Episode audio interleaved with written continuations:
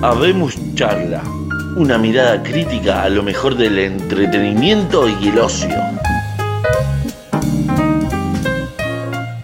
Buenas, ¿cómo andan todos amigos? Esto es Habemos Charla. Mi nombre es Chuleta y estoy con mi amigo Cuatro. ¿Cómo andas, Cuatro, querido? Hola, señor Chuleta, buenas noches y bienvenidos a todos a este esta nuestra cuarta charla y el episodio número 3 porque nosotros somos vivos y contamos desde el cero, señor. somos, somos distintos a todos. Totalmente. Señor, vamos a contarle un poquito a la gente que alguno debe haber que nos escucha. Eh, el programa pasado usted dijo que era su tía, yo puedo sumar a mi hija. Tenemos un público así amplio que va creciendo. sí, sí, sí. No, yo tengo, eh, tengo mucha gente que nos escuchó. Muy bien, señor. No sería el caso mío, no le voy a mentir porque no, en mi caso no tengo, no llevo, no tengo una gran masa de seguidores, usted sabrá mis motivos. Eh, así que bueno, vamos directamente a contar a la gente que este programa lo hacemos exclusivamente en la plataforma Telegram, usando y abusando de las virtudes de, de este excelente programa de mensajería. Y después lo pueden escuchar por todas las plataformas de podcast más importantes, ¿sí? Exactamente, señor. Yo tengo, antes, antes, antes de empezar, para, para sacarlo de eje, para sacarlo de eje, eh, quiero, quiero contarle una anécdota. ¿Pero viene a cuento o no viene no, a cuento? No, no viene a cuenta de nada, pero sí. Para sacarlo de eje completamente. Rápido la cuento. En, Un tiempo, en un tiempo nosotros no estuvimos hablando y en ese tiempo que no estuvimos hablando, agarro, un día me estaba eh, volviendo del trabajo y empecé a escuchar algo conocido. Eh, ¿Qué pasa? Un chofer de colectivo tenía su parlante eh, Bluetooth y estaba escuchando Relvat Radio Metal. No, déjese joder, señor. Se lo juro por Dios, era la voz de usted y yo, pero yo no caí. Eh, me bajo del colectivo, vuelvo para mi casa y, digo, para, digo, empecé a atar cabo y era, era reloj Radio Metal. ¿Y usted se acordó hoy de todo eso? Señor, discúlpeme que lo interrumpa. Sí, sí, pasó hace. Eh, hubo un tiempo, ¿se acuerda que nosotros dos no hablamos? En el medio tiempo. Claro, entonces, como no hablamos, no le dije nada, pasó. Y ahora me acordé que cuando usted empieza a decir si no escucharán o no escucharán, ahí tiene. Eso es un, para sacarlo de eje. Nada más. Ahora sí, vamos con, Por un lado, ¿puedo hablar? ¿Me deja? Sí, le hable usted. Por un lado, contento, por es agradable saber que lo escuchan en los confines de, la ciudad, ¿no?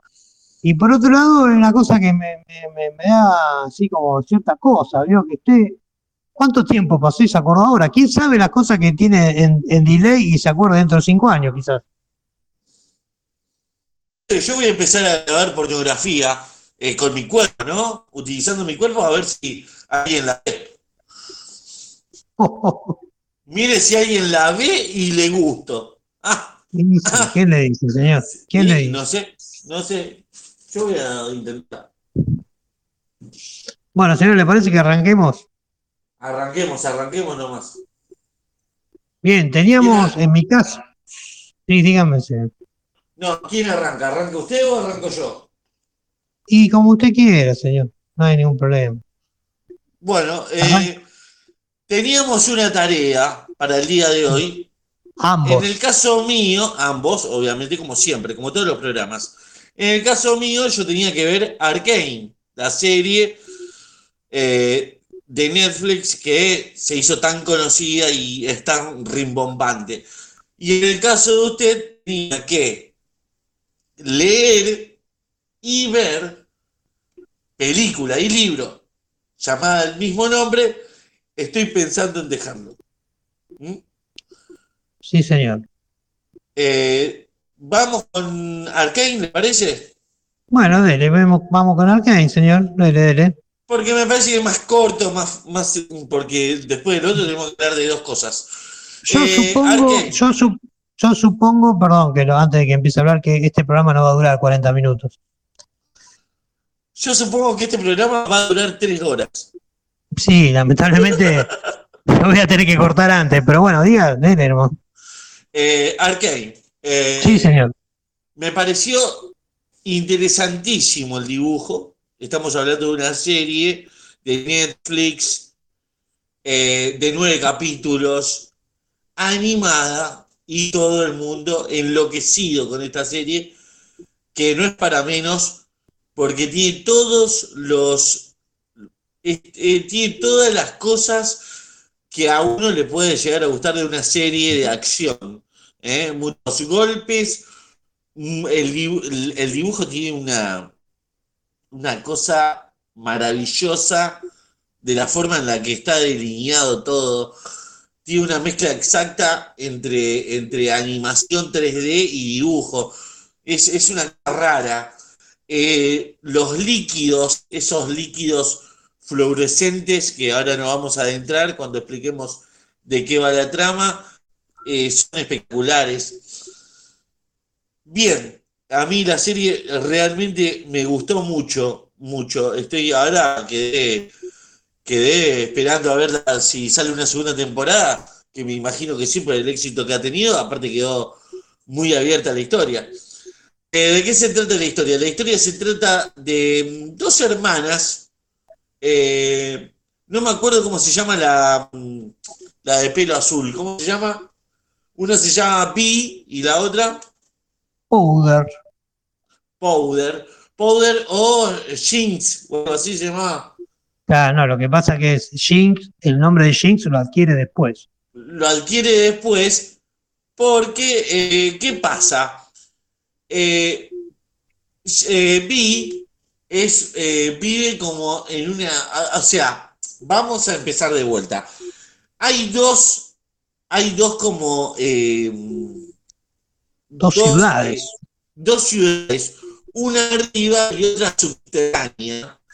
La que arriba goza de cierta riqueza, de cierto poderío económico, y la de la, ciudad subterránea, que si no me recuerdo se llama Clicktober, ¿puede ser? No, la, la, de, arriba. la de arriba se llama Piltover y la de abajo se ah, llama ah. Sound. Sound. Ajá, perfecto. Bueno, entonces, la ciudad subterránea está eh, claramente llena de pobreza, de eh, eh, enfermedades, de gente, gente que roba gente. O sea, claramente en el primer acto vemos que está Vi con su hermana y su grupo robando en la, ah. en la ciudad de, de arriba y que cuando baja quieren robarle lo que ella robó.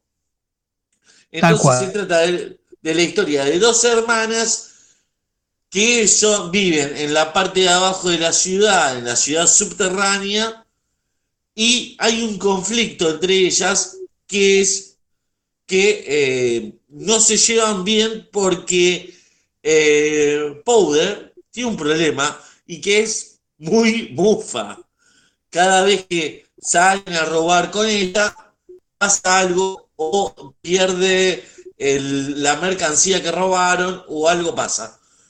Entonces, eh, siempre por, por algún error que comete Powder, el, eh, el todo se, se desmadra.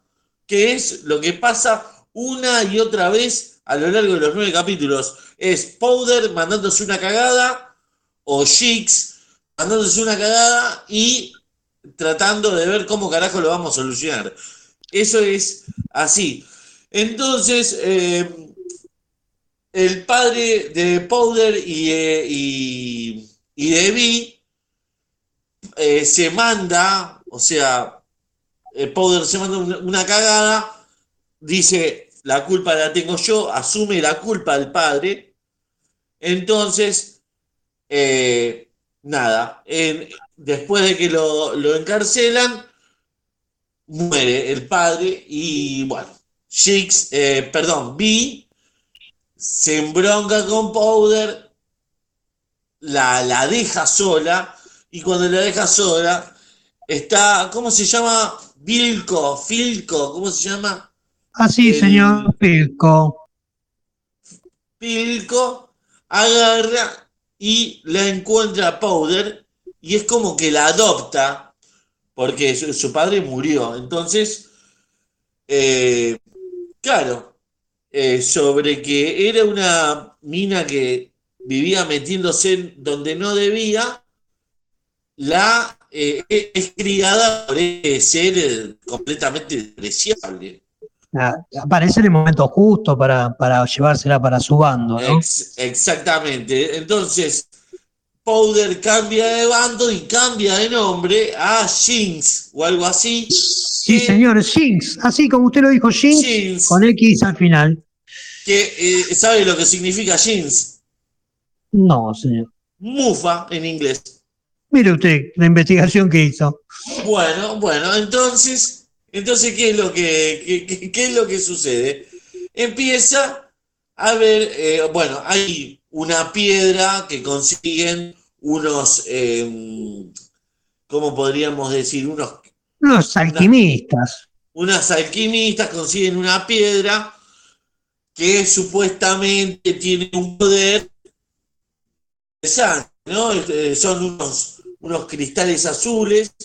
¿eh? Y, con, que, y eh, con eso elaboran una gema Shektek que con eso arman diferentes armas. Por, eh, llegado el caso de que tengan que, combatir en algún momento ah. por, el poder, ¿no? Eso, eso que usted está diciendo sucede en la parte de arriba sucede en la parte de arriba porque, porque la, historia es tan, tan completa y tan rica, y creo que a todo el mundo le llama la atención por eso, porque no, no solamente está la lucha de estas dos hermanas, que es como una parte buena y una parte mala, sino que también hay un entramado político. Claro, hay una lucha de poder, hay una, hay una lucha de poderes total. Hay una lucha de poder total, y bueno, eh, ¿qué, acontece? Yo no sé si seguir contando. Yo creo que no. Podríamos desarrollar un poco más, si querés, hablar de, dónde viene un poco la serie, qué sé yo, pero ya ahí diste la pauta de, del kit de la serie, digamos, por dónde se va a mover. Es, muy interesante, mírenla. ¿De qué va de dónde es la serie? La serie de Netflix tiene nueve capítulos, eh, está basada en el juego LOL o League of Legends. Eh, nada, la banda sonora es eh, Imagine Dragon, si no mal recuerdo el tema se llama Amy, me parece exquisita. La, la banda sonora es mucho más amplia y aparecen un montón de temas exquisitos a lo largo de cada capítulo. Eh, cuando presentan al bando de, de Eco, el bando de las patinetas, sí. Eh, eh, hay, como una banda que hace una especie de hip hop o, trap o algo así, excita, buenísima. Sí, bueno, yo lo, yo lo que te puedo agregar es que, por ejemplo, la empresa productora de la serie Riot Games, que es la misma productora del juego, League of Legends, eh, ya había tenido algunos intentos de coquetear con la historia de, explotar, quería explotar la franquicia ¿no? de League of Legends en un formato de animación y estamos hablando ocho años atrás. O sea, estamos hablando del 2014. Eh, habían lanzado un par de videos promocionales y cuando lanzaron el video musical Get Jinxed, ¿eh? Get Jinxed, en cada alusión a Jinx, eh, ahí se presenta el personaje que realmente sería totalmente relevante para todo el, para todo el universo. Eh, en Arkane vemos a una Shink, eh, digamos, en sus inicios muy inocentes, con el nombre de, de, Powder, eh, y con eso se trató de apelar quizás a la, nostalgia de, los jugadores, de los mayores en edad en cuanto a los más viejos, digamos, de League of Legends, pero también al hablar un poco de, precuela en la historia, digamos, eh, en la historia del juego, hablo yo, ¿no? Eh, el mismo, al mismo tiempo se trata de llegar a un público más amplio, presentando este, este personaje de más joven y que no esté resuelto ya, ¿no? Vuelvo, estamos hablando de, Powder, que posteriormente toma el nombre de Jinx. A mí me parece un acierto total la animación que depende de un, de un estudio de animación francés, que fue el mismo, fue el mismo que lanzó aquel video del que estoy hablando yo hace ocho años atrás. Eh, el video francés, el equipo lo tenía, el equipo de, animación lo tenía anotado por acá y se me fue en uno de mis famosos papelillos. Ah, está, ahí lo encontré. A ver. Acá está. El equipo del estudio de animación se llama Fortiche, Fortiche, así se escribe, y también tuvo mucho que ver en la producción de la serie, que realmente la animación es increíble.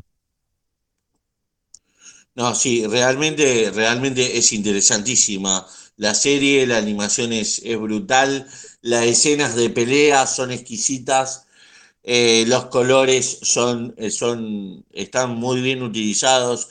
Eh, ya te digo, los colores. Sí, sí, perdón. No, no, no, no, dígame. Incluso creo que no hay ningún personaje que sobre.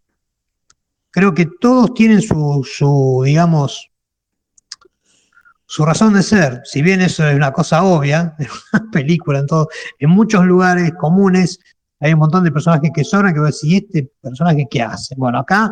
Sí, a mí me encanta, lo, que más me sorprende eh, y que no pasa comúnmente es que mueren personajes que no deberían morir. O sea, claro, exactamente. muchos, principales. Muchos tanques, parece un Game of Thrones. Claro, exactamente. Te iba a decir, en las únicas dos series que yo he escuchado que mueren gente importante es en Game of Thrones y en, y en esta serie. Exacto, acá, sí, no vamos a hacer ningún spoiler, pero en realidad vos ya lo contaste, que muere el padre después de que lo encarcelan. y vos decís, no, va, va, a estar hasta el final acompañándolo. Yo, bueno, que dure un par de capítulos más, ¿me entendés? Eh, pero sin embargo se, lo, limpian de un plumazo y desde que pasa eso claramente la serie es otra, ¿no? Sí, sí, yo creo que eh, ahí es cuando despega la serie. Eh, Exacto, hay, hay, un par de capítulos que, creo que dos capítulos que funcionan como de, introducción y después que es hasta, hasta que Powder se convierte en, en Jinx. Después de ahí en adelante la serie realmente empieza. ¿Me explico? Es como que despega. Claro, claro, es como, es como, viste esas películas que te muestran un comienzo y después vienen los títulos, que son cinco minutos, a donde te dan, te explican de a dónde pasó todo y que después arranca. Bueno, esto pasó lo mismo, pero se demoró dos capítulos. Claro, tal cual. Tal cual. bueno, eh, señor, mi tarea ha finalizado con éxito. A ver la Bien, señor. Bueno, señor. En el caso mío, tenía. Complejo. Sí, sí, nada que ver a lo que yo le propuse, señor.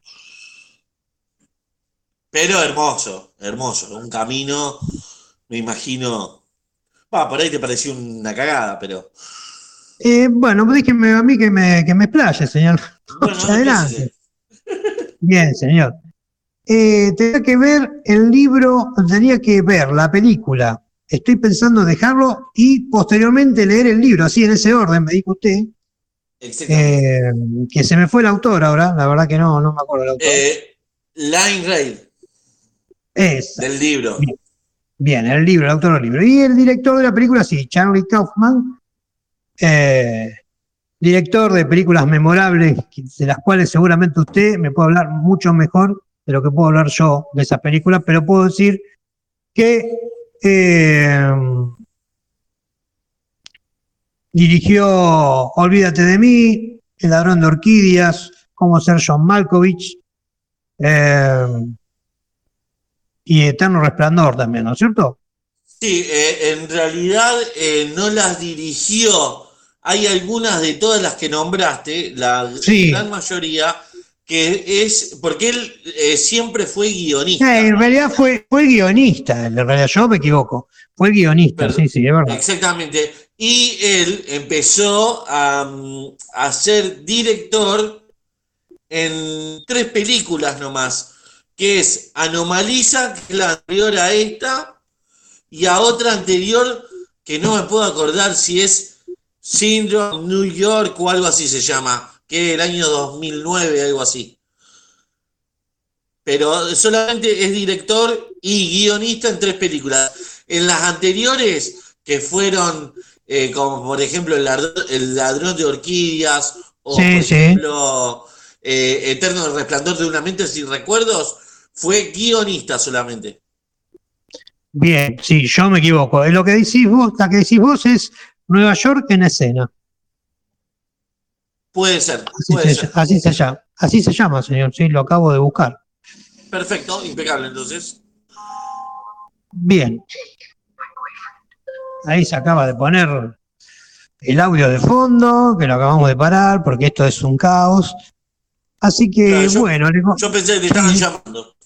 No, no, no, yo también, yo también pensé, yo también pensé, pero no. Bien, señor. Vamos con la película. Una película rara, rara.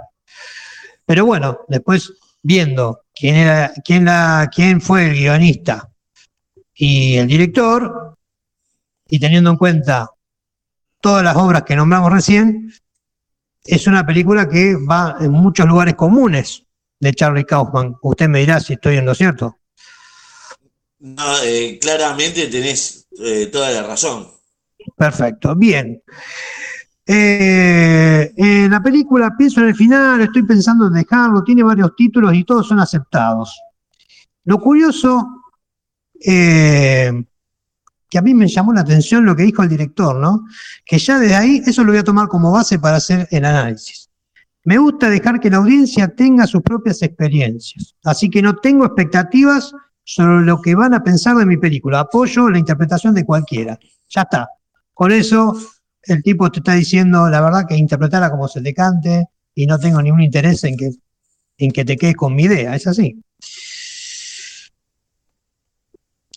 Eh, pienso en el final, cuenta la historia de, una chica, Jessie Buckley, que al principio la conocemos como Lucy, ¿no? Eh, y que según a su novio, interpretó, eh, llamado Jake, interpretado por Jesse Plemons, Jesse Plemons, ahí lo dije Actorazo, actorazo. Sí, señor, sí, señor, sáqueme la duda, porque usted sabe que yo cine no tengo, pero algunas cosas, algunas series sí tengo encima. Breaking Bad. Puede ser que, haya actuado en Fargo. Y en Breaking Bad también. Bien, señor, la tengo de, Fargo, no tengo, la tengo de temporada. Lo tengo de Fargo en un, carnicero. La primera temporada, exactamente. Asesino, asesino. Bien, señor. Exactamente. Bien, no quise hacer la investigación, quería que usted me sorprenda. No, no, em, dos tipos, los tipos, eh, la pareja inicia un, viaje por carretera para visitar la, granja familiar de, de Jay, del novio de ella, de Lucy, ¿no? A los padres, a los padres. Exactamente. El viaje arranca ya con unas, unas contrariedades, eh, digamos, muchas situaciones extrañas. Ya desde vamos que la persona, la, protagonista o la chica diga, estoy pensando en dejarlo, no se sabe si es eh, que está sucediendo, va a suceder o no va a suceder nada. Y que lo curioso es que del caso, ¿no? En el caso de la película, a mí me da la sensación al final, eh, digamos, no, no queda nada en claro al final, a contrario, a contrario del libro, ¿no? El libro da mucho más certeza, sobre todo al final.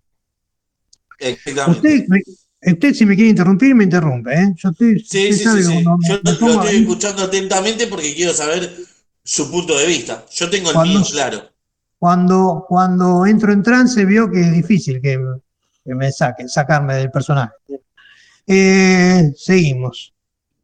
Situaciones extrañas, porque los, los escenarios son alterados de manera indistinta y después los, diálogos se, contradicen entre ellos. Es una película muy rara que definitivamente se sale de los cánones, por lo menos del cine que uno mira de manera, digamos, continua, ¿no? Una película rara desde el vamos. Eh, partiendo de la base que, que, el director ya le da lo mismo cualquier interpretación, esto está libre a que cada uno interprete lo que se le, lo que se le cante. La actriz es una chica muy inteligente, nos damos cuenta en el discurso de la piba, ¿eh? Eh, tiene un aire intelectualoide porque habla mucho de arte, eh, de la relación con su novio, cuestiones de la sociedad. también he hecho una investigación y el punto de vista femenino parece algo nuevo en la filmografía del autor, de este autor y guionista, que siempre aparentemente se ha enfocado en el mundo de los hombres. Pero en esta película parece que no. Si bien la película está relatada por la chica, definitivamente sabemos que el personaje es Jake. ¿eh? ¿Estamos de acuerdo hasta ahí? Estamos de acuerdo, totalmente. Perfecto, perfecto. Bien. Las películas de este director no funcionan con la lógica del mundo real, es lo que venimos diciendo, sino que en un ambiente onírico, ¿eh? sueños, imaginación, supuestos, eh, por ejemplo, hay casos puntuales. El perro que Jesse encuentra a pesar de que vemos, o sea, encuentra un perro vivo y después vemos un jarrón con cenizas del perro, señor. Y después los padres de Jake, que están jóvenes, después envejecen, después eh, vuelven a... Es una locura constante, ¿no? Eh, es, una, es una cosa fantástica y es una de las, de las Claro, es el atractivo, es el atractivo, es el atractivo totalmente. Uno queda emprendado por eso, porque es tan, embrollada, pero es hermosamente embrollada. ¿No es cierto? Sí, porque artísticamente es bellísima la fotografía, la, calidad de, la, de, las tomas, es, es, algo muy sublime. Eh, no sabemos, digamos, si la novia de Jake es ¿es alguien real o es alguien ideado totalmente por la cabeza de él? ¿O todo está relacionado con el conserje que aparece a cada rato? Porque aparece un conserje que no sabemos quién Joraca es, aunque uno después empieza a atar cabos, ¿no? Algunos cabos puede ir atando. Y a mí personalmente me ayudó muchísimo el libro. ¿Qué, ¿qué cabos, ¿Qué cabos ataste con, con el conserje. ¿Para qué lo terminé, señor? No terminé. Ah, déjeme llegar. déjeme llegar, señor. Déjeme llegar. ya sabemos que Jake es un trastornado. Eso ya lo supe yo de los dos kilómetros que hicieron de viaje, señor. Dominador. Tiene problemas de ira. La escena cuando el tipo quiere, se encapricha en tirar los baldes con el helado derretido en el, y se pone a sacudir el volante como nene caprichoso. Yo si lo tengo al lado le pongo una trompada. Pero ahí vemos que el tipo no es, un tipo no está bien. No está bien. ¿Sí? Usted se ríe, pero es lo que pasa, señor. Por lo menos lo que me pasó a mí con la película. No, no, no, me estoy riendo, lo estoy escuchando. Bien, señor. Es un trastornado con todas las letras, definitivamente. Y los padres de Jake no están bien tampoco. No están bien tampoco. No sabemos. En momento yo pensé que era una, película de Stephen King, no sabía si era de terror, eh, no sabía si el padre y la madre iban a sacar una motosierra y le iban a cortar a los dos en pedacitos. Es que, no sabía si... es que tiene, tiene esos tintes terroríficos. Claro, es un eh, terror más de, pero más de la, pero no un terror así de, horripilante, de qué miedo, no, pero sino de, que, de las cosas que no están bien. Es como que si alguien te mira y gira la cabeza a 360 grados y te sigue mirando. Es algo anormal, es algo que no va a pasar. Entonces, por ejemplo, esa imagen de, la madre vestida así con una ropa antigua y el, dedo de la uña, en la uña del dedo que le faltaba, le faltaba, si no me equivoco, le faltaba la uña del dedo, eh, lo del perro, la imagen en la película cuando llegan a la granja finalmente, que la madre se asoma por la ventana y los saluda, terrorífico. Yo soy la novia y ni entro, la manga de locos. ¿A dónde me trajiste? Están locos. Después que no bajaban, no bajaban, no bajaban. ¿Y qué pasa? ¿Qué están haciendo? ¿Me entendés? pero incluso ella le dice, vos le avisaste que veníamos. Sí, sí, saben. Y no bajaban, sentían ruido.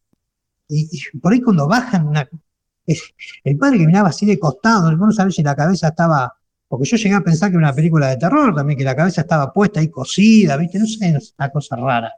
Total. Em,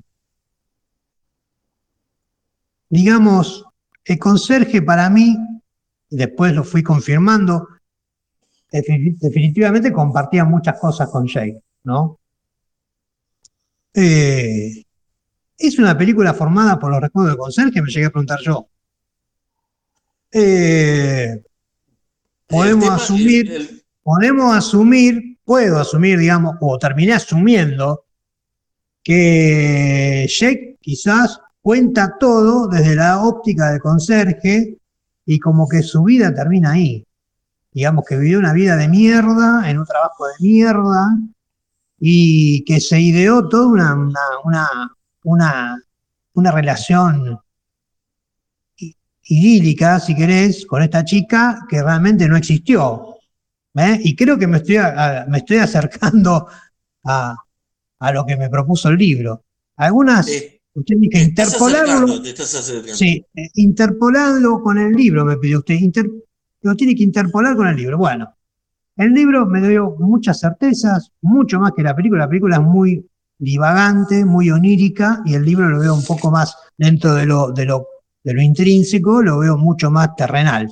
Si bien sigue siendo un delirio total desde que empieza hasta que termina, es mucho más, digamos, entrador. Para mí, hay muchas escenas que, en la película están y en el libro no están, o por lo menos no están desarrolladas. Por ejemplo, vuelvo a la llegada a la granja, el asomo de la madre a saludar en el libro no está descrito, es como que la madre se asoma pero no saluda, no sabes qué es peor, si saluda que no salude, pero eso no está escrito, eh, no, digamos, la escena donde, donde van a tomar un helado en el medio de la nada, donde aparecen esas dos chicas y la otra que está así como con un sarpullido, que al final es el mismo sarpullido que tiene él, tampoco está descrita con profundidad en el libro, tampoco es que hace falta, ¿no? Pero digamos, si es una película basada en un libro, uno esperaba que en el libro a lo mejor, yo por lo menos esperaba que desarrolle algunas cuestiones que en la película me habían quedado a mí sin atar. Claro. Yo eh, interpreto que, digamos, es como que los padres de Jake, para mí, ¿eh? estaban fritos.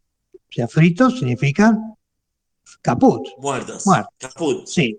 Y quedaron atrapados en esa casa en ese pasado, en esa vida. ¿eh?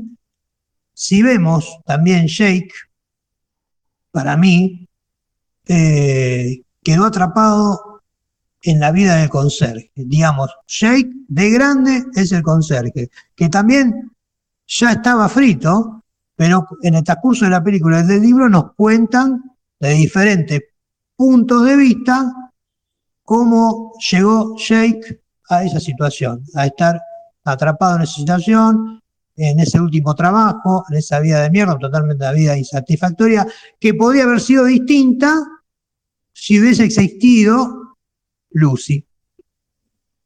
¿Qué le parece? Un, espectáculo. Llegaste, llegaste a, a, entender el punto de la película, eh, salvando algunas cuestiones. Eh, que, por ejemplo, ¿puedo hablar? sí? sí, yo podemos, esto lo estamos debatiendo. Eh, yo creo que con lo que vos me digas, yo me voy a enriquecer y. Exactamente. No, es que, es que eh, yo quería saber si vos habías interpretado algo parecido a mí y, me, gusta mucho porque, porque sí, creo que llegamos a puertos eh, similares. Con alguna salvedad, como por ejemplo que efectivamente eh, Jake es el conserje. Y que, a ver, es interesante em, vos fíjate que cuando empieza la película, que empiezan, eh, empieza el, viaje, digamos, ella empieza a cuestionarse en la cabeza el hecho de seguir con esta relación o no, y cuando ella dice, eh, estoy pensando en dejarlo, él le dice, ¿qué me dijiste? No, no, no, no, yo no te dije nada, pero te noto rara. No, estoy divagando, estoy pensando con la cabeza en boludeces. Eh, siguen, siguen el viaje y encuentran un lugar todo destruido con una hamaca nueva. ¿Me explico? Eh, eh, dice, che, ¿cómo puede ser? Y no, a ver, no, no, puede ser, no, es así. Y la película va haciendo un mix entre el viaje que están ellos emprendiendo y todos los quehaceres, la vida monótona que tiene el conserje. Claro, es como que ya había, perdón que te corte, es como que ya había sucedido todo, No así, eh, ahora sigo. Eh, llegan a la casa de los padres y empiezan a ver diferentes situaciones, tales como los padres cambian eh, en edad a medida que va pasando el día, o sea, ellos van a comer y van pasando ciertas cosas. Eh, eh, eh, Lucy cambia de nombre y cambia de atuendo también. cuando apenas empieza la película, ella tiene un suéter azul con rayas rosas o, o o, o rosas. Después sigue con un color amarillo y después creo que termina con un suéter que es en un tono más pálido, más blanco, azul con blanco. ¿Por qué? Porque va cambiando de nombre. Eh, se llama Lucy, después se llama Lucía, después se llama Yvonne y después se llama Luisa. Sí, incluso, eh, y, te agrego algo más, bueno, que seguramente lo ibas a decir, pero incluso cambia la carrera que está estudiando y cambia la eh, manera en que se conocen con Jake. Exactamente. Y si vos te pones a pensar, hay un punto en el cual yo quedé atónito, que es, no sé si vos viste que en un momento el conserje está viendo una película que es de Robert Zemeckis, no sé si, si viste, que están viendo una película y que hay dos actores en la película que están eh, y uno le pide, el muchacho le pide a la chica una hamburguesa Santa Fe en la película. Sí. Bueno, eh, cuando él se, con, eh, que él se encuentra con el padre dentro de la casa en uno, en uno de esos tantos momentos del, día, él le dice, nos conocimos con ella pidiendo una hamburguesa Santa Fe. ¿Me explico? O sea, aquí va todo esto. Eh, y es a donde me encanta la idea de la película. Em, el conserje estaba pasando por una etapa final de su vida, donde ya no entiende entre realidad y ficción, y entonces está recreando las múltiples vidas que él pudo haber tenido. Si hubiese conocido a esta chica. Si hubiese conocido a Lucía, a Ivonne, a Luisa, a todas. Ella, ella ella no era una, ella fueron, ella era la, perdón, ella era todas las posibles mujeres que él había podido llegar a tener. Pero que otra cosa también, que la película lo marca mucho más que el libro, es mucho más, eh, hace, lo subraya más, la, el bullying que sufría eh, este muchacho Shake Vos fíjate que el conserje, cuando está pasando el trapo, que están todos los pibes del instituto al, lado, hay un par de pibas rubias que se le burlan, que son muy parecidas, si no las mismas, a las dos que le atienden y se burlan de él cuando le está sirviendo el helado. Vos sí, sí, que él para mí, para mí, para mí son las mismas. En el libro eso no está. En el libro dejan entrever que él sufre un montón de, de, de maltrato, de discriminación y de bullying en su laburo. Eso sí queda bastante claro, sin ser muy, pero no lo delinean tanto. Claro. No lo delinean tanto en la película. Y cuando ella, cuando ella, cuando Lucy, pongámosle Lucy porque son todas las chicas, se encuentra finalmente con el conserje, que el conserje le da las mismas pantuflas azules que le da, Jake en la ¿Por qué? Porque, es más, hay un momento en la película que ella le dice a los padres que pinta cuando están comiendo, que con el celular le muestra todas las pinturas, y que cuando ella después va, va al sótano, está la misma pintura que le mostró a los padres, pero que no eran de ella, sino que eran de Jake. Sí, ¿Por qué? Eh, porque ella, porque ella es una representación en la memoria de Jake. No es ella. Es una representación que Jake hace. ¿Qué pasa? Cuando ella, sobre el final, en el tercer acto, se encuentra con el viejo Jake, con el, con el, tipo que limpia la escuela, eh, le dice, eh, ella le dice que lo estaba buscando el novio, pero que en realidad ya no se acuerda bien si es el novio, porque, ¿qué pasó? Se conocieron en un bar, ella le hizo un chiste y él no le supo contestar, porque no se animó ni a contestarle, ni al darle el número de teléfono siquiera. Entonces, él se quedó con la idea en la cabeza de qué lindo hubiese sido si yo me, me hubiese podido conocer con esta piba que tenía rulos, que era así, pero que nunca pudo por la timidez y por el bullying que él sufría. Ella misma lo dice, ni siquiera me acuerdo ahora si es mi novio, porque hace como 40 años que no lo veo. Porque la única vez que lo vi fue en un bar y nunca más, nunca más me volvió a hablar, porque nunca más me lo crucé, porque cuando tuvo la oportunidad no me dio bola. Cerrando la película y en una cosa que yo ya, ahí yo ya estaba llorando, porque esta película es algo que me, mueve muy adentro mío. Eh, él, eh, viste que está como en una en una obra de teatro, parecería ser, que está toda la gente mirándolo. ¿Te acordás eso? Sí, sí, lo estoy siguiendo atentamente, señor. Ah, perfecto. Está toda la gente mirándolo, que están su, eh, su mamá, su papá, están todos mirándolo. Está ella misma, todos pintados mal, todos mal, como con arrugas falsas. Y él haciendo como una especie de musical, ya viejo. Y él, antes de empezar el musical, él está en el micrófono como si estuviese recibiendo un premio y dice, gracias a todos ustedes, porque todos ustedes son, son, son parte de mí. ¿Me entendés? Eh, y ahí yo ya me puse a llorar eh, terriblemente porque me, superó. Eh, la idea de la película es que nosotros somos todo lo que consumimos, todo lo que, todo lo que somos,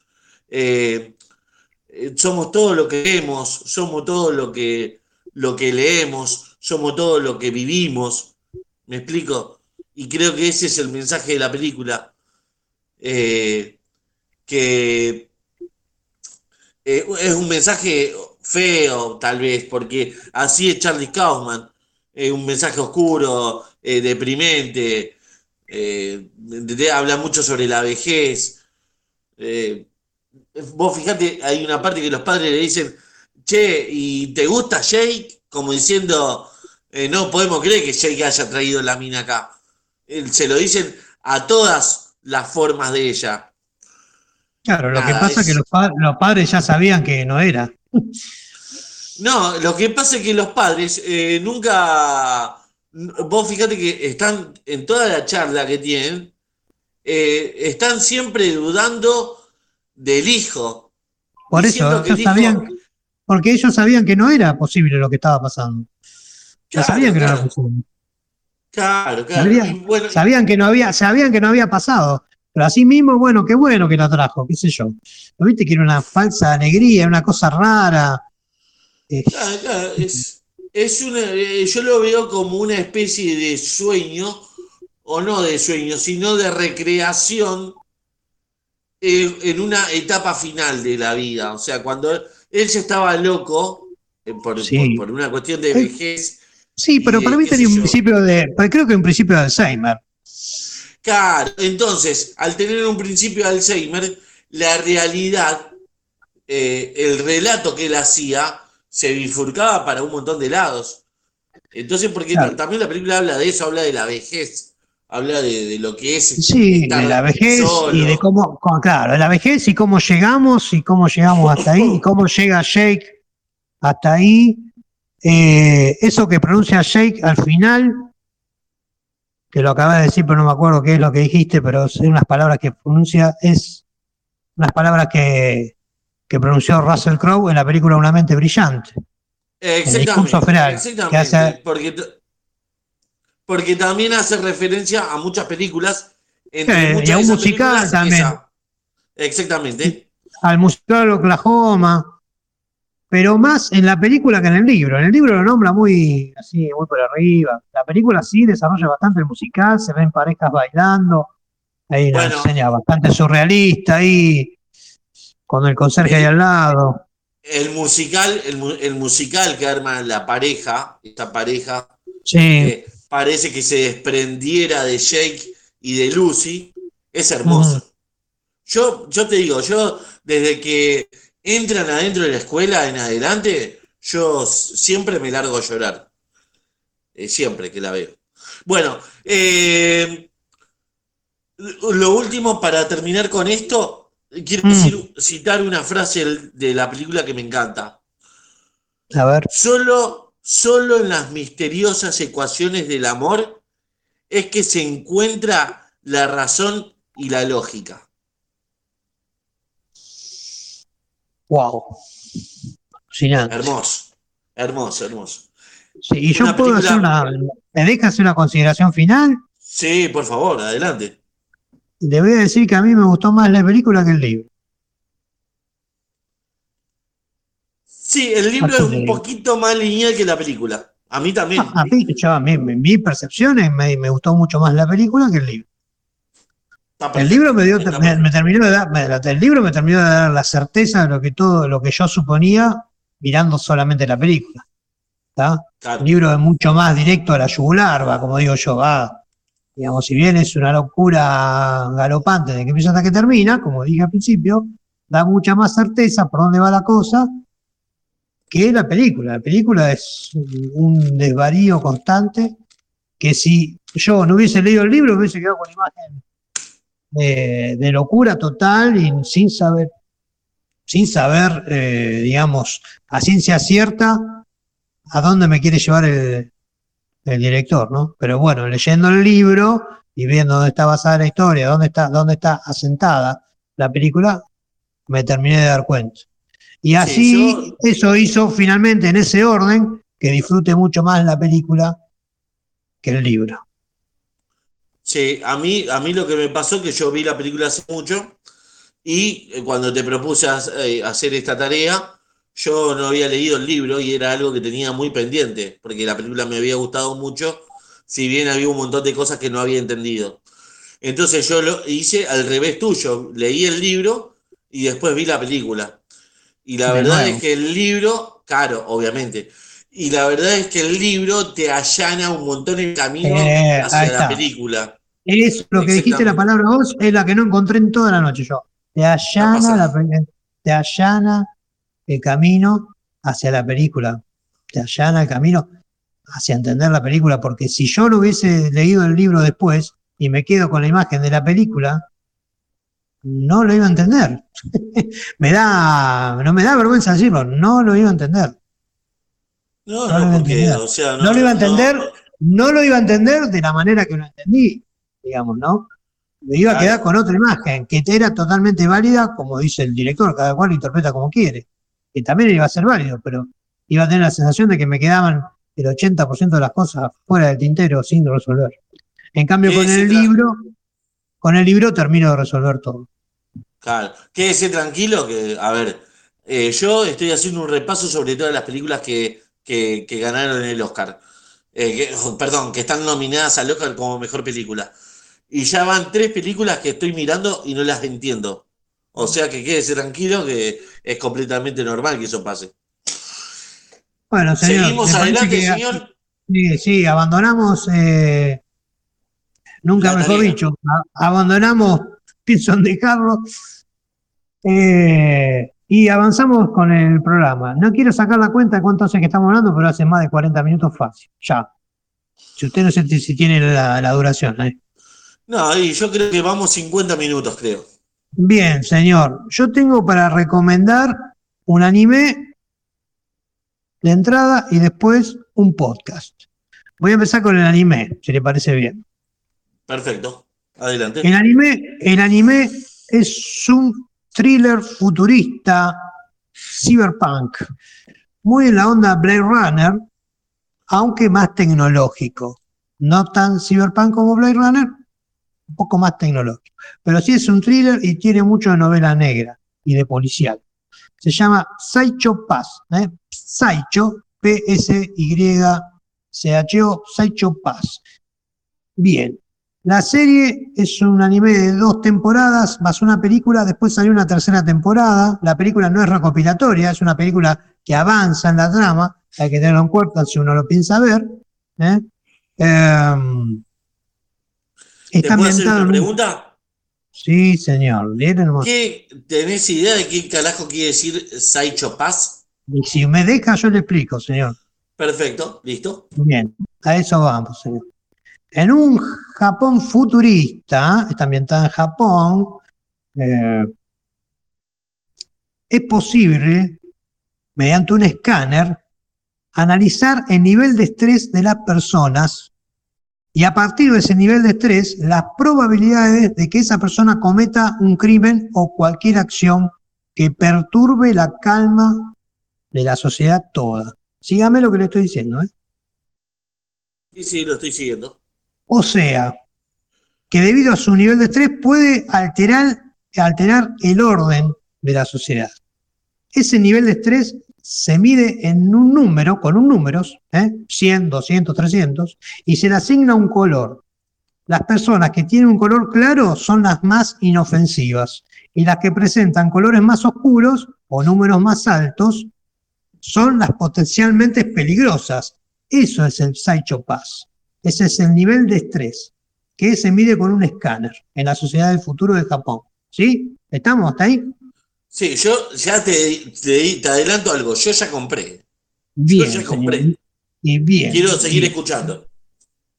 A todo eso, el Saicho Pass se conoce también como coeficiente de criminalidad dentro de la, del anime. ¿eh? Coeficiente de criminalidad para los muchachos, Saicho Pass. Y cuando es elevado, o sea, cuando tiene un potencial criminal interesante, hay una unidad especial de la policía que se encarga de arrestar y poner bajo custodia a esas personas. ¿no? Incluso llegar a liquidarlas, a matarlas, mediante una arma especial que se llama Dominator, que se activa únicamente si el sistema que maneja todo esa cuantificación del Saicho Pass, llamado Civil, hay un sistema que maneja todo, que coordina todo, que analiza continuamente y que pasa al escáner a cada persona, se llama civil, si el sistema determina que vos tenés un número elevado de Pass o coeficiente de criminalidad o un color más oscuro, el sistema puede determinar no solamente que te, aprecien o que te arresten, sino ahí en el momento determina que te, te pueden matar, te pueden eliminar y se destraba, se desbloquea el Dominator, que está siempre bloqueado, y el policía que lo tiene a cargo, cada policía tiene un Dominator, te liquida, así, te desintegra, porque el sistema civil lo ordena. Seguimos avanzando en la trama. Sí, la verdad que sí. El problemita acá es que el acto de matar, a justiciar, que puede hacer un policía, eleva también el propio coeficiente intelectual, el, coeficiente de criminalidad, eleva el salcho paso. O sea, yo soy un policía y te mato a vos porque el sistema me dijo que te podía matar, porque sos un, criminal en potencia, va a aumentar mi nivel de criminalidad. ¿Sí? O sea, me oscurece el tono, me oscurece el tono del Sancho Paz.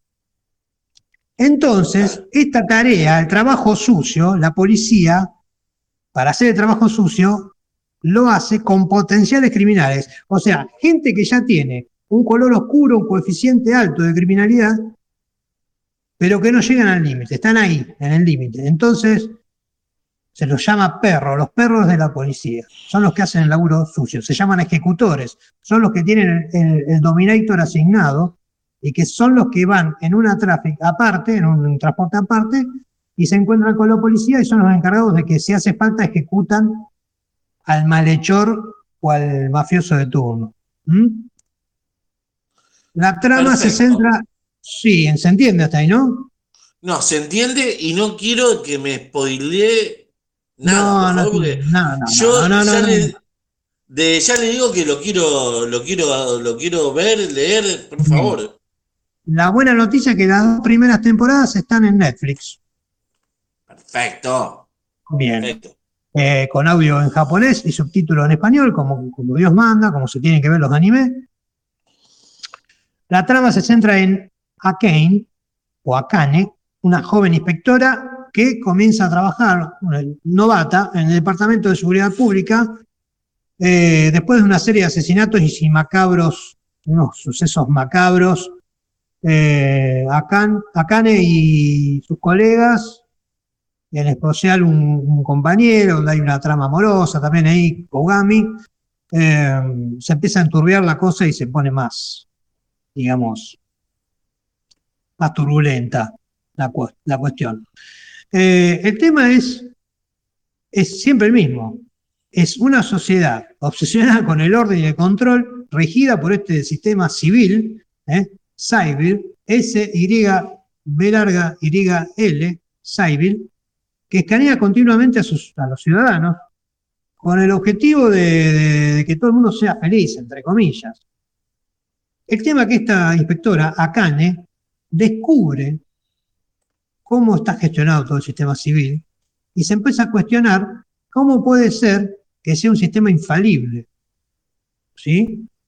¿Qué pasaría si empieza a fallar ese sistema? Si por orden, digamos, una falla en el sistema empieza a decretar que las personas que son inocentes empiezan a tener un color más oscuro y son eh, candidatas a, aniquilarlas y viceversa, las personas que son criminales les puede bajar el color, o sea, se empieza a hacer un montón de cuestiones filosóficas y eso es lo que tiene la, el anime, ¿no?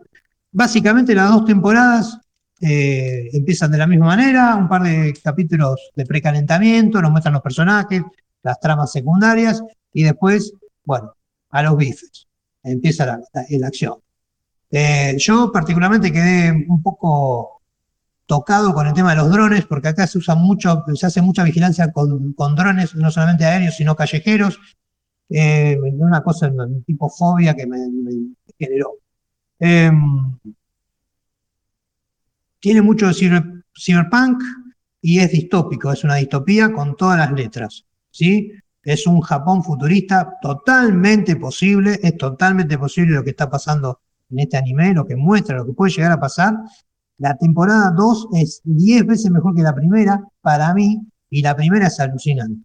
Así que yo lo recomiendo muchísimo. La música es alucinante, la música es muy buena, acompaña la trama, la animación es la justa y necesaria, y hay un par de persecuciones bien al estilo Blade Runner, bien al estilo Terminator, que están pero buenísimas, buenísimas. No parece, por sí, no es un anime para, para, para chicos, es un anime para gente adulta porque hay muchas escenas de, violencia, muchos, muchos asesinatos truculentos, hay escenas de sexo, eh, lenguaje violento, en fin. Thriller futurista, alucinante, Saicho Paz, dos temporadas, más una película, más otra temporada más, y hay un par de spin-off y películas dando vueltas por ahí. Yo las recomiendo todas, no vi todo, vi hasta la tercera temporada, me saco el sombrero de los mejores anime que vi en mucho tiempo, señor. Saicho Paz. Un espectáculo, compré completamente. ¿eh? Bueno, me alegro. No, no tiene por qué verlo, yo lo recomiendo, señor. No, pero esto, eh, de, lo que, de lo que recomendás, eh, por ejemplo, la otra vez vi de, mm, de, ¿cómo es que se llama? De Yakuza a cocinero, ¿era? Ah, sí, sí, de Yakuza a amo de casa. Amo de casa. Me encantó, me encantó. Me, vi, eh, nada, toda la primera temporada me fue carcajada, encima de la vera madrugada. Volviendo, sí, me acuerdo, me acuerdo porque me lo comentó. Volviendo a ese tema que usted acaba de tocar, acá, acabo de ver hace cinco minutos un tráiler de la película live action de, de Yakuza Amo de Casa. No lo puedo creer, no lo puedo creer. Sí, sí, no sé, no sé qué, te va, qué tal va a salir del, experimento, pero tiene, tiene, tiene pinta, tiene pinta. Vamos a ver qué sale. Bueno, señor, lo dejo con su, con su recomendación. No, no querés hacer la tuya y yo después hago todo lo que No, no, hacemos ni uno. ¿Usted tiene una sola cosa? No, yo tengo como 7, 8 o tal vez 10. Ah, Pero yo voy a ir todo rápido, así a los, a los palos, por eso. Como hizo, como hizo la otra vez. No, no, no, no haga como la otra vez. La otra vez hizo así, arrancó usted y después termino yo. ¿Usted termina? Perfecto. Bueno, eh, espéreme que me acomodo, porque... Sí, usted debe tener papelitos también. No, papelitos no, pero tengo la PC con todo abierto acá. Perfecto. ¿Cómo anda ese Linux Link? Ese Linux Mint. No, anda, anda, anda hermoso, anda hermoso Linux Perfecto. Tengo, eh, ay, no me acuerdo cómo se llama, es el 20.02, si no mal recuerdo. Bien, LTS, obvio. Eh, sí, eh, tengo hasta el 2026.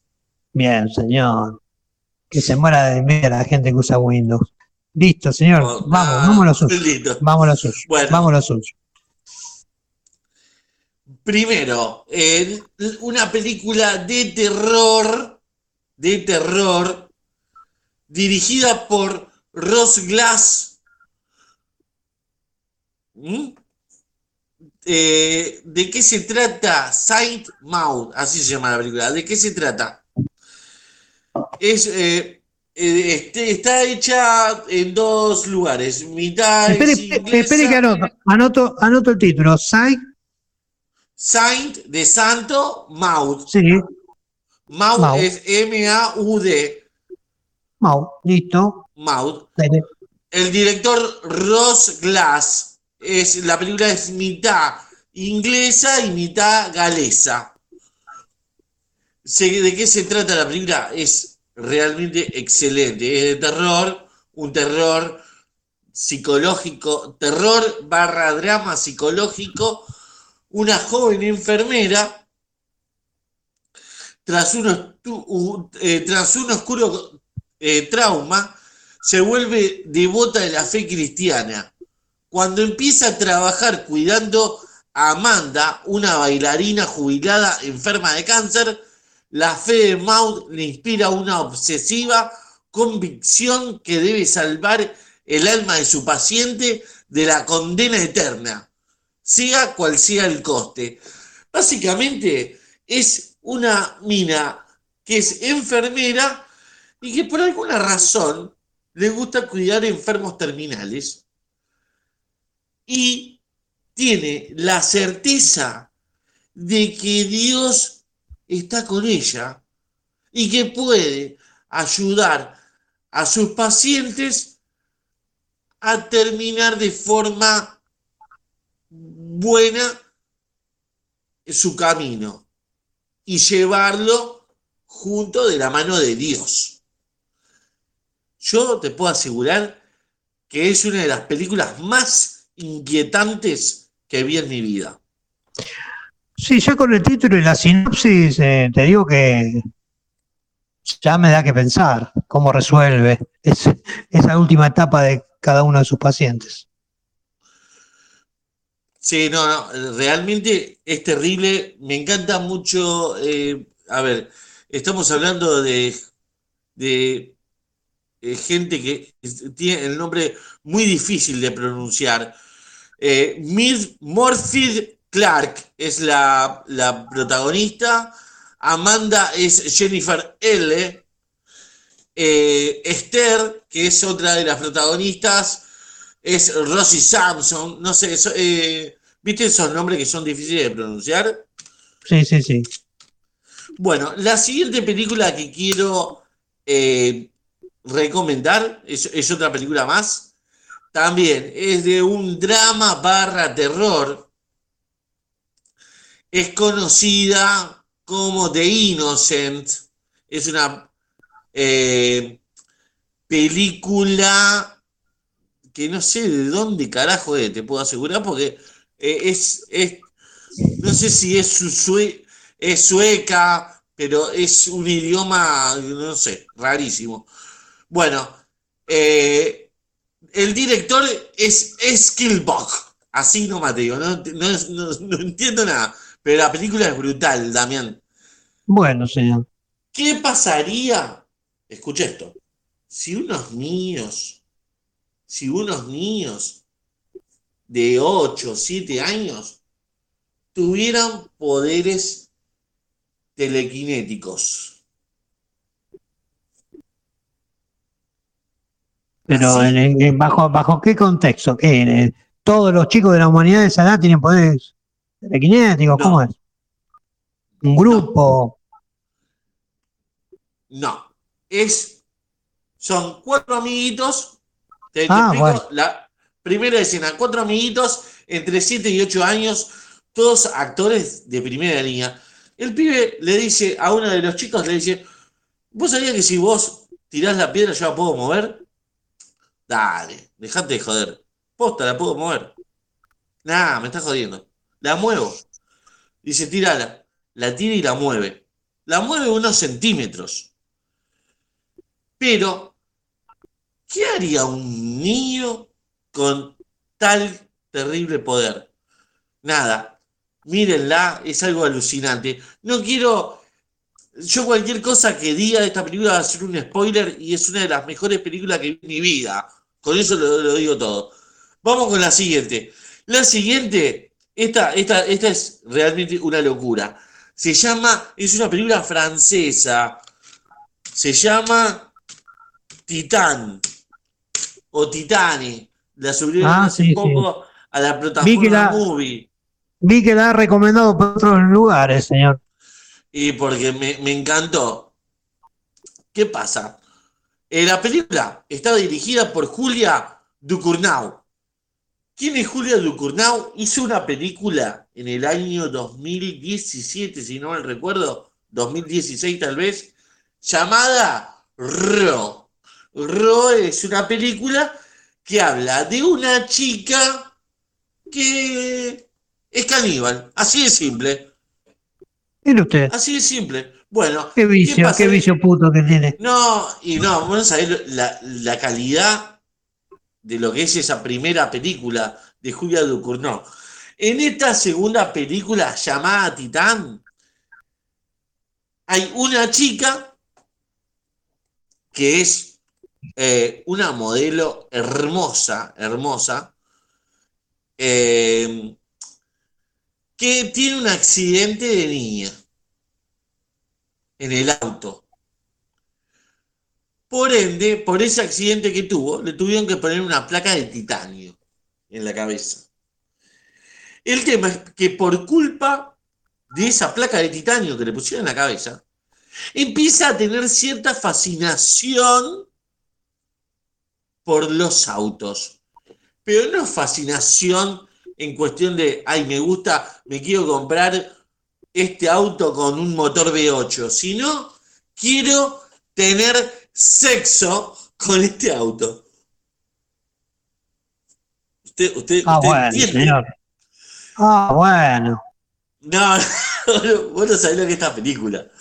Es algo alucinante, porque más allá de la locura que carga la película, tiene unas cosas, tiene unos matices muy tarantinescos. Así, hay cosas que me recuerdan a la película Kill Bill de, de Quentin Tarantino. Hay cosas que también, eh, un, mensajes, mensajes andróginos.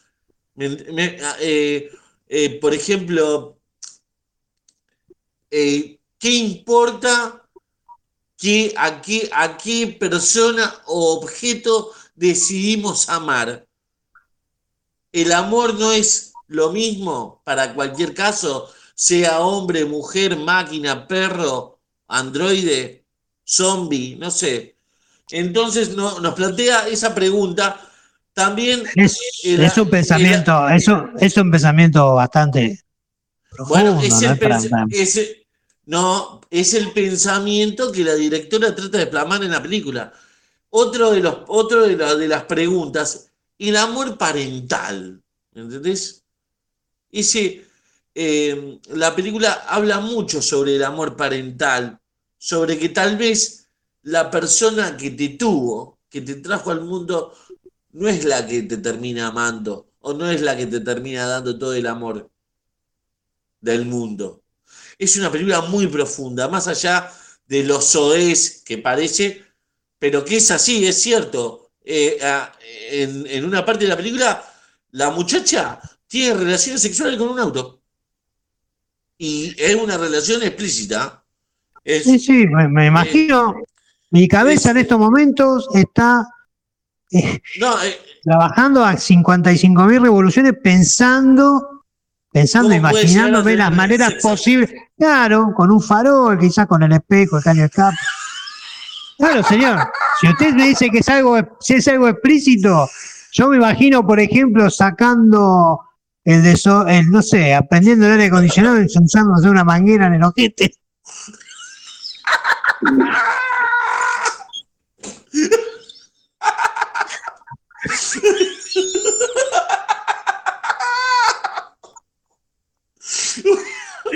Qué locura, bueno. Y se fue toda la... bueno, seguimos. ¿Cómo sigo después ¿Cómo volvemos? ¿Cómo volvemos después de esto, señor? Menos que, que, existe la, la, edición, señor, dígame. No, no, pero esto no se edita. No, queda, así. Esto queda así, crudo, que así. crudo, real y directo, señor. Esto queda así, ¿no? Aparte me encantó, me encantó la visión de usted. Me parece que tiene más visión usted que la, la directora de la película. Pero me quedé corto, ¿eh? Tengo un montón de cosas. Podemos estar toda la noche sugiriendo formas de encamarse con un, con un Ford Falcon, señor. ¿Cómo sería? Qué buen título para una película. Qué buen título. ¿Cómo encamarse con un Ford Falcon? Claro, ¿por qué no, señor? Titán, Titán 2, eh, ¿cómo, ¿cómo encamarse con un Ford? Titán 2, la chica que amaba a la Chevy. Es más, es más, tengo que decirte algo. Una, sí, señor. A último momento me incliné por otra tarea, pero esta iba a ser tu tarea. ¿Mirar Titán? Ajá. Bueno, señor, bueno, no me, no, me, no me adelante nada, señor. No, no, no, no, no. Eh, Finalmente me incliné por otra tarea. Bien. ¿Tiene algo más? Sí, una más. Él. Él, señor, que a mí, a mí, me, a mí, eh. a mí me están, me están acá, se, se, se me estamos acortando los tiempos. No quiero ser más explícito, dígame. ¿Pero qué tiene ganas de ir de cuerpo? No, señor, ah. nada más alejado. ¿Por qué siempre lo escatológico? bueno, bueno. Señor, prosiga. Literalmente se fue toda la mierda, sí, sí.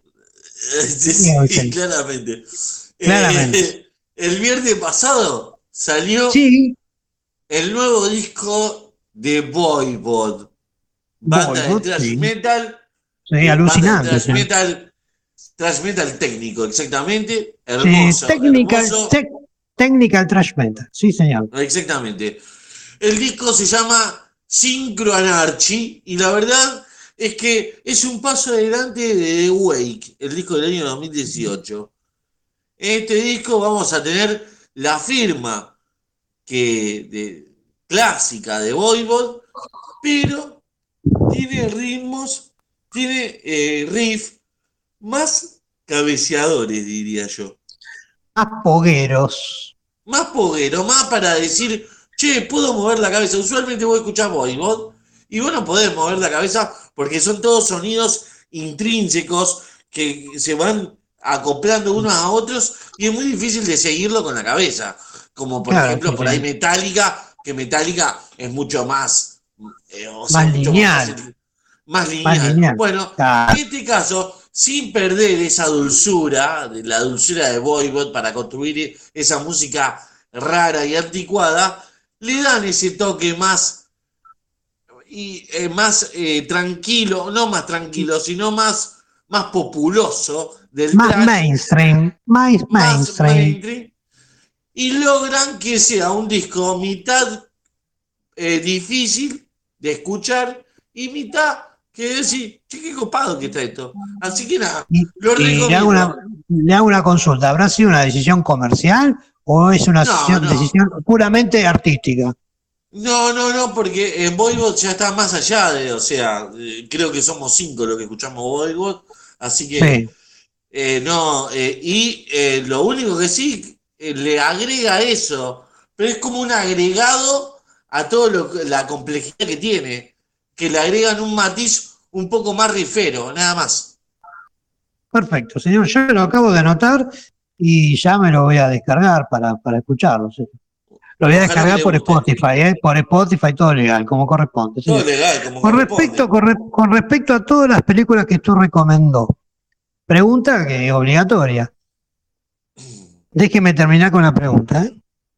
¿Sí? ¿Se consigue en alguna plataforma o hay que recurrir al videoclub de, por ejemplo, de los amigos de Telegram? Se lo dije delicadamente. En el caso de Saint Mau, eh, eh, ni siquiera los amigos de Telegram Perfecto, listo. Eh, Sigamos. de Innocent. de, Innocent. De Innocent. Hmm. puede ser que la tengan los amigos de Telegram. Perfecto, señor. Y Titan se consigue en la plataforma Movie. Una plataforma Perfecto.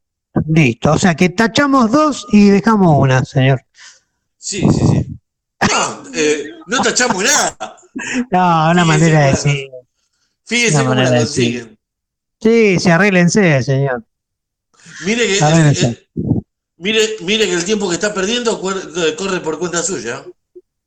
Sí, señor. Está bien, claro, el culpable soy yo, señor. Sí. Bien. Eh, ¿Listo? ¿Prosigo? ¿O no? Bueno, señor. Entonces yo le había dicho que tenía un anime, que ya se lo, se lo comenté, y ahora vamos con el podcast. El podcast se llama Cripto para boludos. ¿Mm? Creo que lo vi que lo posteó por ahí en alguna red social, creo que lo vi. Bueno, está dedicado a los a la gente que no entiende y que no va a entender o que le, va, le cuesta mucho más que el resto de la gente entender todo lo que es el mundo de las criptomonedas, el Bitcoin, em, el Ethereum, Solana, Cardano, blockchain y todos esos términos nuevos que se están manejando eh, actualmente en la, en la economía mundial, ¿no? El podcast me parece muy interesante, primero porque está hecho con acento argentino, o sea que es de acá de Argentina. ¿eh? Porque hay muchos podcasts que hablan de, este tema, pero que son extranjeros, sobre todo españoles. Y yo tengo un preconcepto con, tengo, tengo preconceptos con, con escuchar eh, a un español que me quiera enseñar algo. No porque no lo sepa, seguramente saben mucho más que yo, pero el tema del acento eh, me, la baja un montón. Entonces, cuando yo descubro un programa de esta calidad hecho por argentinos, me saco el sombrero. El podcast se llama Cripto para boludos y lo bueno es que lo conduce, lo conducen dos personas. Em, un muchacho y una mujer. el muchacho parece ser una persona bastante joven, sin llegar a ser un, un puber, digamos. Eh, sí hay diferencia con la mujer, que parece que es una mujer un poco más grande. Y le doy los datos así porque no se conocen, yo por lo menos estoy investigando y no supe, no supe saber quiénes son los que lo hacen. Eh, tenía el nombre del muchacho que lo hace, pero se me fue. Lo tenía anotado por ahí y se me mm. fue. pero no, viene, no, no, no, no, no, no viene el caso porque no, no, no, no, no aporta, no, no aporta nada a la, saber quién lo hace y quién no lo hace. Eh, ¿Le cuento de qué va? Sí, por favor. Estoy esperando bien, eso. Bien. Lo interesante del podcast, obviamente, con el título no ya se da cuenta. Si nos está escuchando alguna persona que no sabe lo que es un boludo, tiene muchas muchas acepciones la palabra, pero vamos a, a quedarnos en lo que compete a este título. Cripto para boludos sería una cosa así como cripto para gente que eh, no sabe, no entiende, eh, es totalmente un rookie, es, no sé, alguien que... Un boludo, señor, boludo. Esa es la acepción de la palabra justa. Lo interesante de los podcasts, que tienen muchos episodios ya, apenas empezaron, largaban dos por mes tranquilamente y ahora estás un poco más espaciado el tema del posteo de, de episodios. Lo bueno, lo que más me, gusta a mí es que hacen las, preguntas que hacen, siempre, tienen un entrevistado. Alguien que está relacionado, por ejemplo, con el mundo del Bitcoin, otro con está relacionado con, con el mundo de, digamos, de la blockchain, otro que esté especialista en, Ethereum, otro que está de especialista en, NFT. Eh, siempre traen un especial, un, un especialista, digamos, ¿no? Y estas dos personas que conducen el programa, que sea de paso, utilizan la plataforma de Twitter para hacer el programa, que es para mí personalmente una pésima elección porque se les corta cada rato, pierden la, pierden la, voz del interlocutor, o sea, bastante problema les da. Pero más allá de eso, eh, ¿No pensaste por ahí en mandarle algún mensajito? No, sí lo pensé. Pero, no, pensé, pero no, pero por ahí para, para, para pasarle la, la, la, facilidad de lo que es Telegram, ¿no? Sí, pero lo, pero lo deben saber, seguramente. Aparte, calcular que en un space que hacen ellos están arriba de 100 personas conectados, o sea que alguno se lo habrá dicho. eh, Bueno, lo bueno de, Bueno, lo bueno, lo, lo bueno de los de, esta gente eh, es que hacen preguntas desde el llano. O sea, eh, los tipos no, no, están evangelizando en el podcast, no te están diciendo, loco, esto es lo mejor que hay, esto es lo que tenés que hacer, esto es lo que no. se ponen en el punto de vista de personas ignorantes que realmente dan la pauta de que lo son, porque durante varios programas terminan preguntando lo mismo. Y yo no sé si es a propósito, creo que sí, que es a propósito, no quiero pensar que realmente, después de todo lo que hicieron, siguen siendo unos ignorantes en el tema. Creería que no.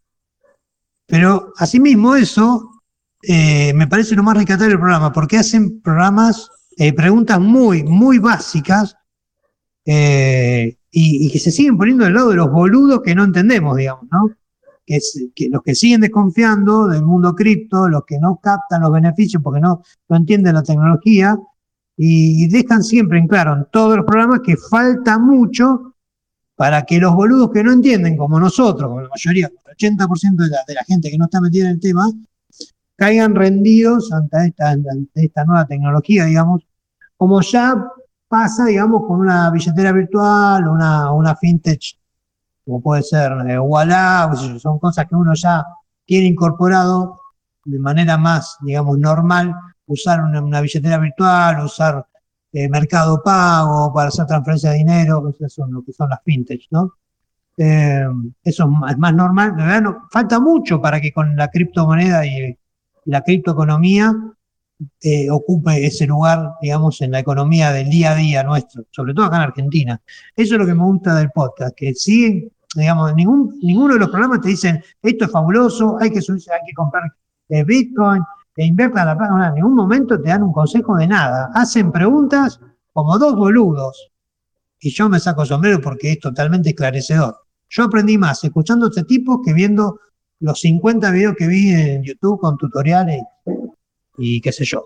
Que dicho sea de paso, te comento el video que me pasaste, me pasaste dos videos.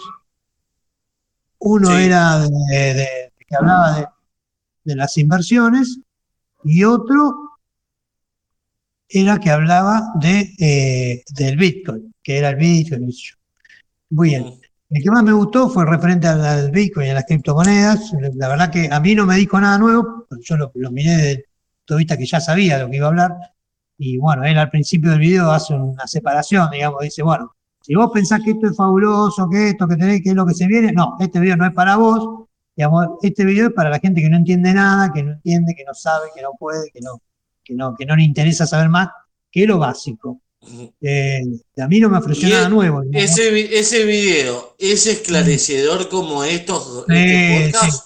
Sí. Sí, sí, El podcast es más esclarecedor para mí.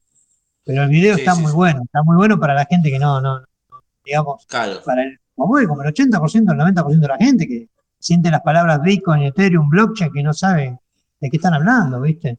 Yo te digo lo que me pasó esta, lo que me pasó esta semana y posta de que es verdad. Me mandó un mensaje una conocida, eh, conocida, diciéndome qué diferencia hay, qué diferencia había entre un Bitcoin y una criptomoneda. ¿Me entendés? Y yo digo, ninguna, es lo mismo. Bitcoin es una criptomoneda. No, lo que pasa es que mi hijo se, se largó a comprar, quiere invertir, se largó a invertir, y yo tengo miedo que lo que, viste, que lo que, hablando mal de pronto, que lo caguen, viste, que lo que nos embauquen. Se me pidió, o sea, me hizo correr mucho la, la época de, que cuando todo el mundo se empezó a conectar a internet y no sabía muy bien cómo hacer, cómo mandar un mail, ese tipo de consultas que por ahí me hacían, me llevó a esa época. Y, bueno, yo le pasé un par de videos que tengo ahí de cabecera, que son los caballitos de batalla, que se los paso a todo el mundo. Le sumé este video que, que me pasaste vos, que claramente que está muy bueno. Eh, quizás un poco largo el video, quizás un, poco largo para contar. Básicamente al final termina dando vueltas sobre lo mismo, unos 10, 15 minutos. Ya lo había dicho lo que había dicho, ya está, para mí yo lo hubiese cortado ahí. Pero bueno, por eso hay un tipo que tiene 2 millones de reproducciones y yo sigo haciendo acá el podcast con vos. ¿Eh? Hay una clara diferencia. Eh, eh, pero sí, el video me gustó mucho. Y bueno, y el podcast es muy esclarecedor. Muy esclarecedor porque te vuelvo a repetir. El tipo está en el medio de la entrevista y dice, pará, discúlpame que te interrumpa, le dice al especialista. Y yo, ¿quién me asegura a mí que ese Bitcoin que compro mañana está desapareciendo? Una pregunta radical, básica, que cualquiera lo haría. O decir, ¿quién, un NFT? ¿Y por qué? ¿Quién me va a decir a mí que yo ¿Por qué? ¿Quién me asegura a mí que lo que yo tengo es original? ¿Dónde queda almacenada la información? ¿Qué es un NFT? ¿Quién carajo un NFT? ¿Qué? Decime un NFT, no entiendo. Así dice, no, no entiendo, a mí todavía no me cierra, no termino de entender. Y el tipo vuelve a explicarle. Por eso te digo, está muy bueno, porque no, es un, podcast, eh, digamos, si querés como el que hacemos nosotros, que recomendamos algo, decir, no, tenés que venir este anime porque está alucinante, porque no, los tipos en ningún momento dicen, che, el Bitcoin es lo que se viene. Tenés que salir a comprar Bitcoin, Ethereum, eh, bajaste la aplicación de Lemon, pediste la, la tarjeta cripto y qué sé yo. No, todos los programas están continuamente discutiendo y peleándosela a que invitan. Así que yo les recomiendo Cripto para boludos.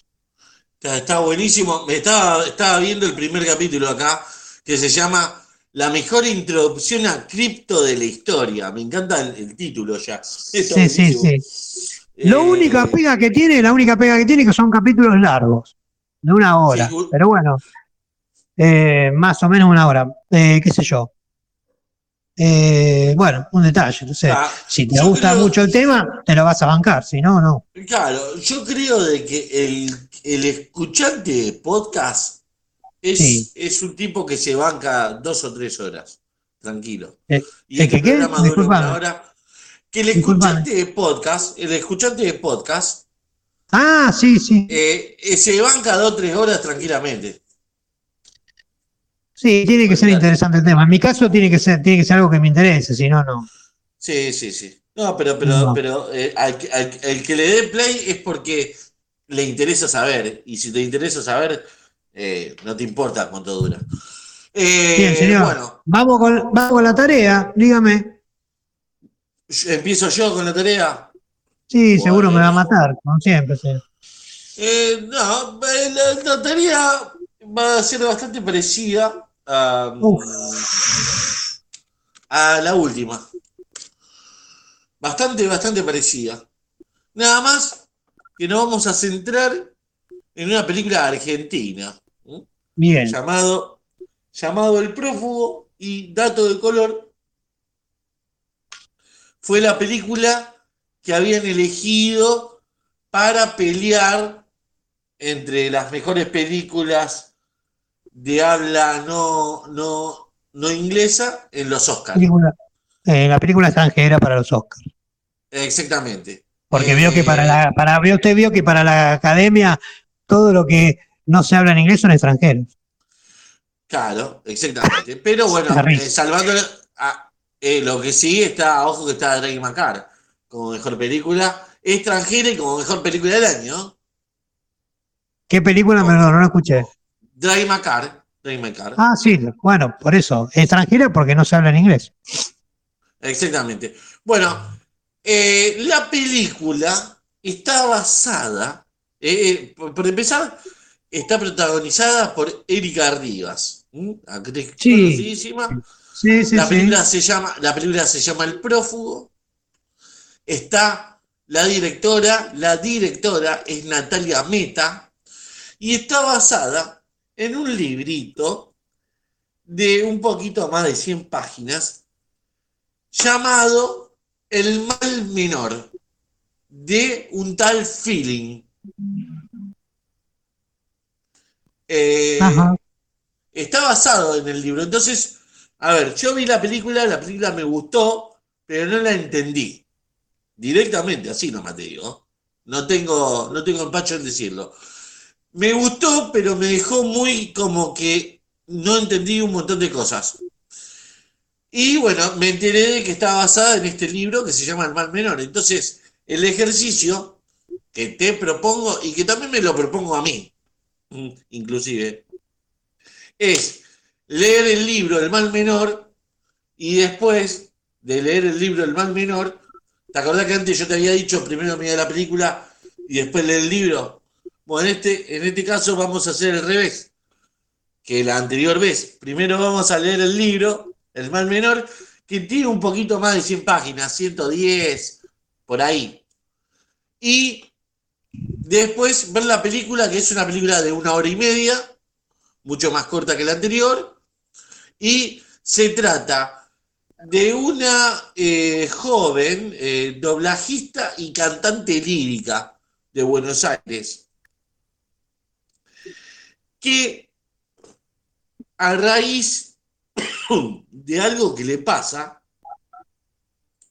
empieza a tener situaciones extrañas en su día a día. Escucha voces, hay cosas que suceden, pero que ella no, no, no puede asegurar si realmente está pasando, está sucediendo o no.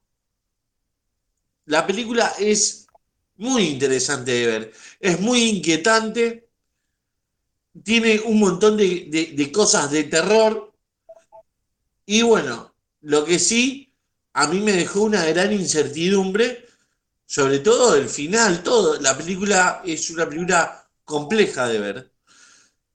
Pero me parece que con la ayuda del libro, tal vez se nos esclarezca un poco el panorama. Así que esa es mi tarea la película El prófugo, protagonizada por Enrique Rivas y con la dirección de Natalia Meta, y el libro El mal menor de Feeling. Bien, yo le pregunto, la pregunta obligada es, el prófugo, ¿en qué videoclub lo consigo, señor? Eh, eh, no quiero ser eh, grosero. pero anda a buscarlo. Perfecto, siempre es fácil lo suyo, ¿eh? Qué fácil. El libro sí, el libro sí lo tengo, el libro, pero la película... Mm. Ahora, hay una, pregunta que se desprende de la que acabo de hacer yo y de su respuesta. Si yo le pregunto a usted, ¿en qué videoclub lo consigo? Y usted me, me contesta, anda a buscarlo. Yo la pregunta que le hago, ¿y usted cómo hizo para verla? Es que yo la, no sé cómo, no me acuerdo cómo la encontré. Ah, vio, vio, señor, vio. No, a lo que voy yo, a lo que voy yo, teniendo en cuenta de que usted es una mente brillante. sí, Russell Crowe, me dicen a mí. Russell, Russell, chao Russell. De, la, de la, de la, de la, usted es un, un magnate del internet, es un, sí, sí. ávido, un ávido, un ávido eh, eh, triunfador en el mundo de, del, del Telegram, del Linux, una peliculita la tiene que conseguir fácil. Bien, señor. Después se la pasa a usted si quiere, así les refresca la memoria. ¿Cómo la vio? Yo, después la, yo después la busco. Vos preocupate por vos, que yo me preocupo por mí. Señor. Y los millones, y los millones de gente que nos escuchan, los, que se arreglen. Eh, bien. Eh, bueno, Está bien, listo. Película El prófugo, basada en el libro. El libro del mismo nombre, ¿no? Mismo título. No, no, El mal menor, de Philip. Ah, perdón, me dijo El mal menor, sí. Acá lo tengo anotado, El mal menor, sí.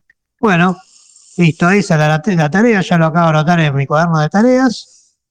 Y ahora le voy a pasar la mía. Lo mío, como siempre, al lado de lo suyo, una nimiedad total, una cosa que no existe prácticamente. Yo todavía yo me estoy desquitando de los ocho tomos que me quiso hacer leer. Sí, sí, señor. Bien.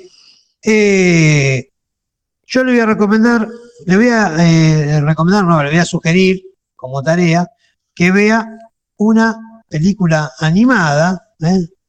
que se llama, se lo voy a decir en francés primero, ¿eh? Le Sommet de Dieu. Ya la vi. Se lo repito. No, mentira, mentira. Bueno, señor. Cancelamos el programa acá. Nos vemos la semana que viene. Hasta luego. Y se va toda la. Después charlamos por Señor, ¿en serio? ¿Me dice que lo vio? No, no, no, no, te estoy jodiendo. Pero no, si no, puede ser, si no puede pasar. Como esto lo hacemos en vivo y no nos, no nos contamos las cosas, algún día va a pasar que me digan, ah, ya lo vi, querido. No, no, no. Y veremos, cómo salimos. Mentiría y mentiría para no tener que hacer la tarea, si fuera así. Bueno, señor. No será el caso este, ¿no? No, no, no, no. Te lo juro. Le Sommet de Dieu, ¿eh? la película que en, en, español criollo, La cumbre de los dioses. ¿Sí? Es una película animada, es una adaptación del manga de Shiro Taniguchi y Baku Shumame Makura. Eh, Shiro Taniguchi está como, digamos, como guionista, si se quiere, y Baku es el dibujante.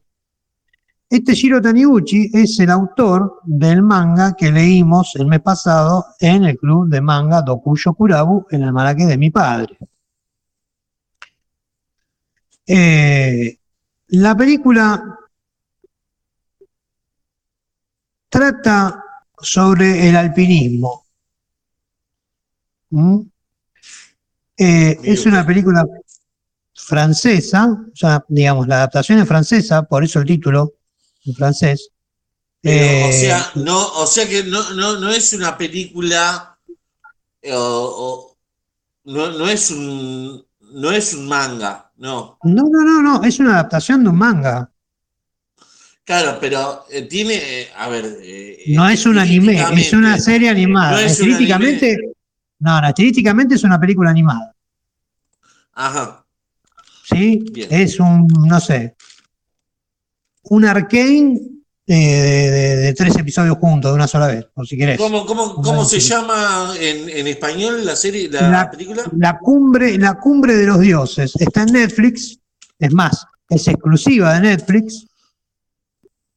Está dirigida y firmada por Patrick Imbert y fue estrenada en la sección Cinema de la Plage del Festival de Cannes. Eh, este Patrick Imbert ganó el César 2018 la mejor película de animación por su primer largometraje llamado El malvado zorro feroz. Eh, con, confieso que no lo vi, eh, pero el director, yo que sí vi La cumbre de los dioses, le puedo decir que es excelente, la animación, la ambientación, todo, todo, todo. Y la historia usa el alpinismo como excusa, pero es mucho más profundo la cosa. ¿Sí? Eh, la película se mueve entre dos lugares. Va de Katmandú a Tokio. ¿Sí? Y sigue, sigue el camino de dos personajes. Está protagonizado por dos personajes muy fuertes. El periodista apasionado de la alta montaña es un periodista que es especialista en fotografiar y dejar registro de, las, escalaciones, que quieren, de, la gente que hace cumbre en los diferentes montes más importantes del planeta, ¿no? Está basada en el fotoperiodista este, apasionado de la, alta montaña, que se llama Fukamachi, ese es el, nombre del protagonista en la, en la, película, y el alpinista, que, que es, digamos, una superestrella, Habu Yoshi. ¿eh? Está basado en esos dos personajes, pero el alpinismo, les vuelvo a repetir, es una excusa. Esa es la tarea, mirar esa serie animada, no tengo si dura una hora y veinte, creo que dura una hora y veinte, una hora veinticinco, se ve muy fácil, muy rápido, no hay que buscar. pero es una película, es una sí, perdón, dije, dije mal, un anime me confundí. No me perdona una, señor. No, yo porque no, quiero, no quiero que se confunda nada más. Lo quiero ¿Quién se va a confundir? Si no, si lo escuchamos nosotros, ¿quién se va a confundir, señor? Eh, no, usted, usted está sobreestimando a la, subestimando a la gente que nos escucha. Que puedo asegurar es que una película, es una, es una película animada. Ya lo dije, creo que tres veces lo dije. Después me confundí, discúlpeme, señor. Sí, ya es. El director es Patrick Kimber. Eh, sí, ya se lo dije eh, también. La adaptación de Summit of the God del año 2021. Todo, todo. Ya está acá, lo tengo acá. Lo estoy investigando al Patrick Kimber este. Eh, acá justo me está tirando la información que usted también dijo del malvado zorro feroz, el premio César a la mejor película animada. Todo. Muy, muy copado. La verdad que interesantísimo la tarea que me propuso.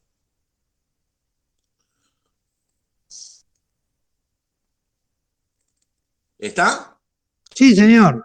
Yo no tengo más nada para decir. Yo tampoco, pero voy a agregar algo más porque quiero. Bueno, dale, eh, escuchen y escucha vos también, Cuatro, los avances del próximo disco de The Gathering. Ajá. ¿Eh? Muy pronto a salir, ya obviamente no con Anek Van Server, no está ella, pero la cantante que la suple es muy buena. Y los avances que escuché me gustaron. Ocho temas, un disco que creo que sale a finales de marzo, si no mal recuerdo. Pero nada, ahora lo que hay son avances. Escúchenlo, escúchenlo usted también y nada, sean felices. Bueno, gente, hasta acá llegamos con el programa número, digamos, la charla, la cuarta charla, el programa número, el episodio número 3 porque somos vivos y contamos desde el cero. Así que nos estamos viendo en el próximo encuentro. Hasta luego, señor Chuleta. Nos vemos, cuatro queridos. Chau, chau a todos.